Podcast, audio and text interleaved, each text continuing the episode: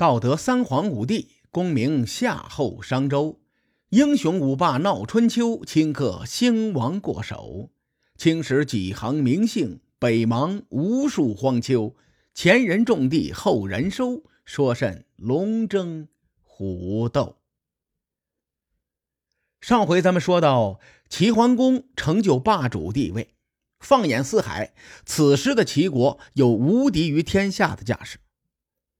在幽地会盟结束后的十几年中，史书上几乎没有记载齐桓公对中原的诸侯国出过手。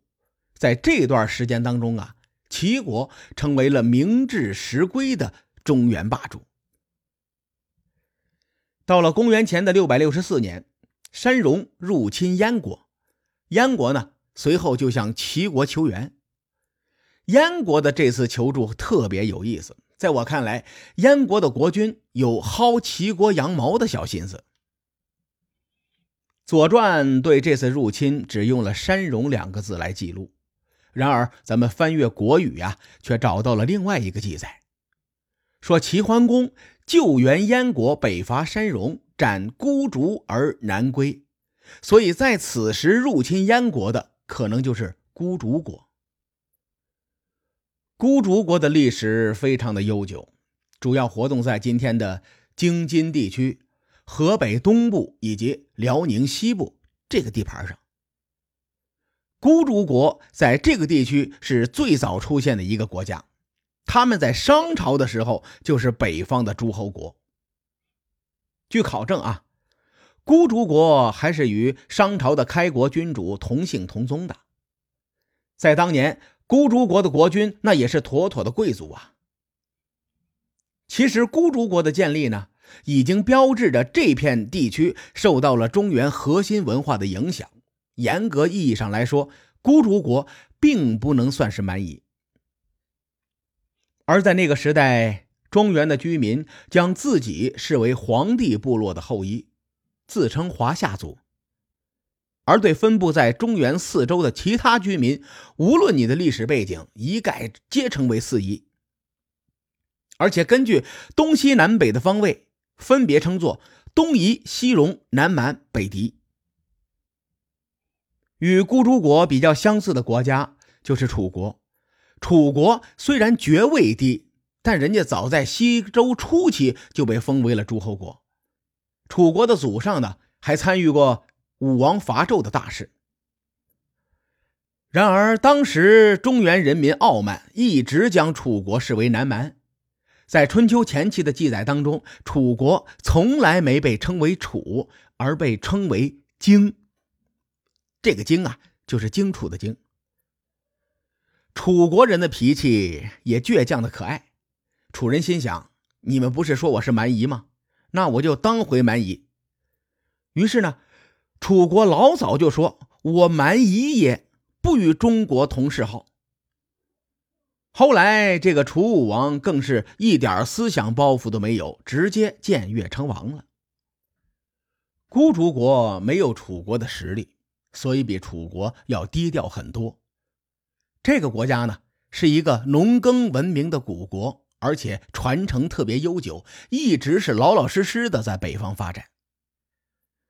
直到有一天，一个中原来的势力跑到了他们的地盘上，建起了一个诸侯国，叫做燕国。当周天子一统天下之后啊，燕国就借助强大的周帝国，开始管控孤竹以及北方属地和方国。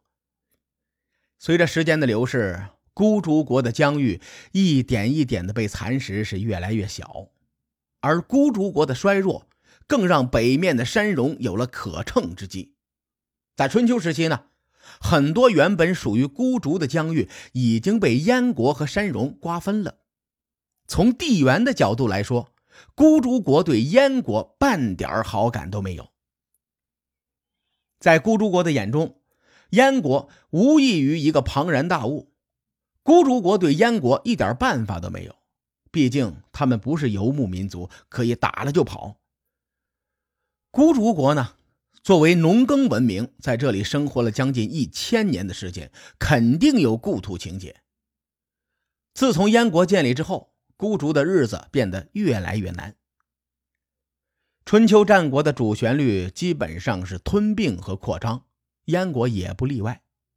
他们老早就想着将孤竹吞并掉。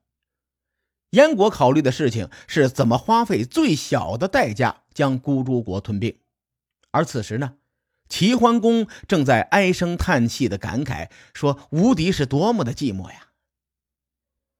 时任燕国国君燕庄公一看，哎呀！这事儿有点意思啊，可以琢磨琢磨。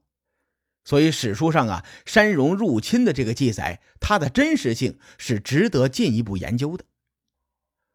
我估摸着这个燕庄公也来了一个借刀杀人之计，只是燕庄公需要找一个合理的借口。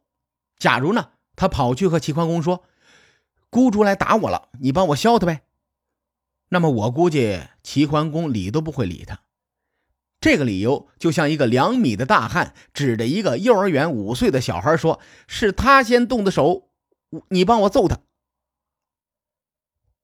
可如果他说：“老大，孤竹勾结山戎来打我了”，那这件事情的性质就完全不同了。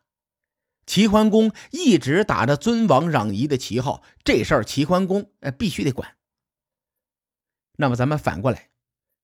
也有可能是孤竹国真的对燕国不满，勾结山戎入侵燕国。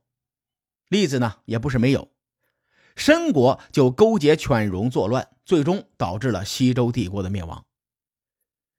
这两种可能都存在，所以呢，关于这场山戎入侵的起因，咱们也不好随便的下定论。以上呢都是我一家之言啊，列位您随便一听便是。总之啊。史书记载，在燕国求援的那年的冬天，齐桓公和鲁庄公在济水见面，谋划出兵攻打山戎。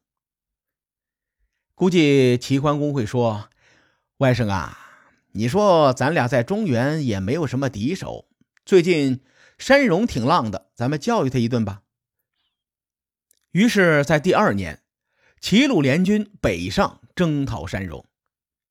这一战毫无悬念呐，于是有了齐桓公斩孤竹而南归的那一幕。战后，燕庄公自然是非常的高兴啊，于是他全程陪着齐桓公回国，千里相送，一直就送到了齐国的境内，大概多送出去六十多里的样子。齐桓公作为带头大哥，还真有大哥的样子。他说：“我不是天子。”咱们诸侯之间相送有规矩，不能出国境。你送我出了燕国的地界，我不能让你失礼。最终呢，齐桓公大气的将燕庄公的所到之处全部割让给了燕国。齐桓公这次讨伐山戎，那真是面子里子都做足了。其他的诸侯国一看，哎呀，齐桓公真是可以呀。于是呢。便更加拥护齐桓公的霸主地位。咱们从谋略的角度来说，齐桓公以不让燕庄公失礼为幌子，向燕国割地。他这个举动，收买人心的意味远远要大于尊崇礼乐制度。因为在《左传》记载，齐桓公南归之后，又去了一趟鲁国。将俘获到的山戎的俘虏分给鲁国一部分，当做是鲁国的战利品。《左传》明确的评价啊，说齐桓公这么做不符合礼法。按照规矩呢，但凡是诸侯讨伐四方蛮夷有功，都要献给周天子，随后呢由周天子出面威慑四方蛮夷，而诸侯之间是不能相互赠送俘虏的。根据这个规矩，齐桓公和鲁庄公出兵攘夷之后，正常的流程应该是这样的：他们俩呢，先将山戎的俘虏献给周天子，然后周天子再将俘虏赏赐给这两个国家，以示奖励，并且呢，借此来树立天子的威仪。从上述的两件事情，列位。咱们更能明显的体会到，礼乐制度早就沦为了诸侯间使用权谋的一个手段的。对齐桓公有利，他就会用；如果费力不讨好，齐桓公也不会遵守。而其他的诸侯呢，大多都是这个思路。从燕国南归之后，齐桓公争霸的事业并没有停止。他盘算着要将联盟南扩，可是向南发展势必要与楚国碰上。尽管楚国他是个狠角色，但齐桓公呢，想要争霸天下，齐楚迟早都得遇上干一场。于是，到了公元前的六百六十二年，齐桓公在梁丘与宋桓公进行了一次非正式的访谈。齐桓公要借着替郑国报仇的引子，与宋国谋划出兵攻打楚国。列位会琢磨了，不对呀，楚文王伐郑都是幽帝会盟前后的事情，少说也得是十几年前的老皇帝了。齐桓公怎么会找这个借口呢？其实，在公元前六百六十六年，楚国还真的有一次入侵郑国，不过那一次呢，没打起来。这场战争很有意思，至于其中的细节究竟如何，咱们下回再说。书海沉沉浮浮，千秋功过留与后人说。我是西域说书人介子先生，下期节目咱们继续聊春秋风雨。更多精彩内容，请搜索关注微信公众号“伯乐灯”，与更多听友交流互动。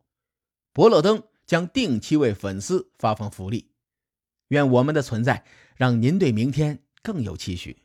咱们后会有期。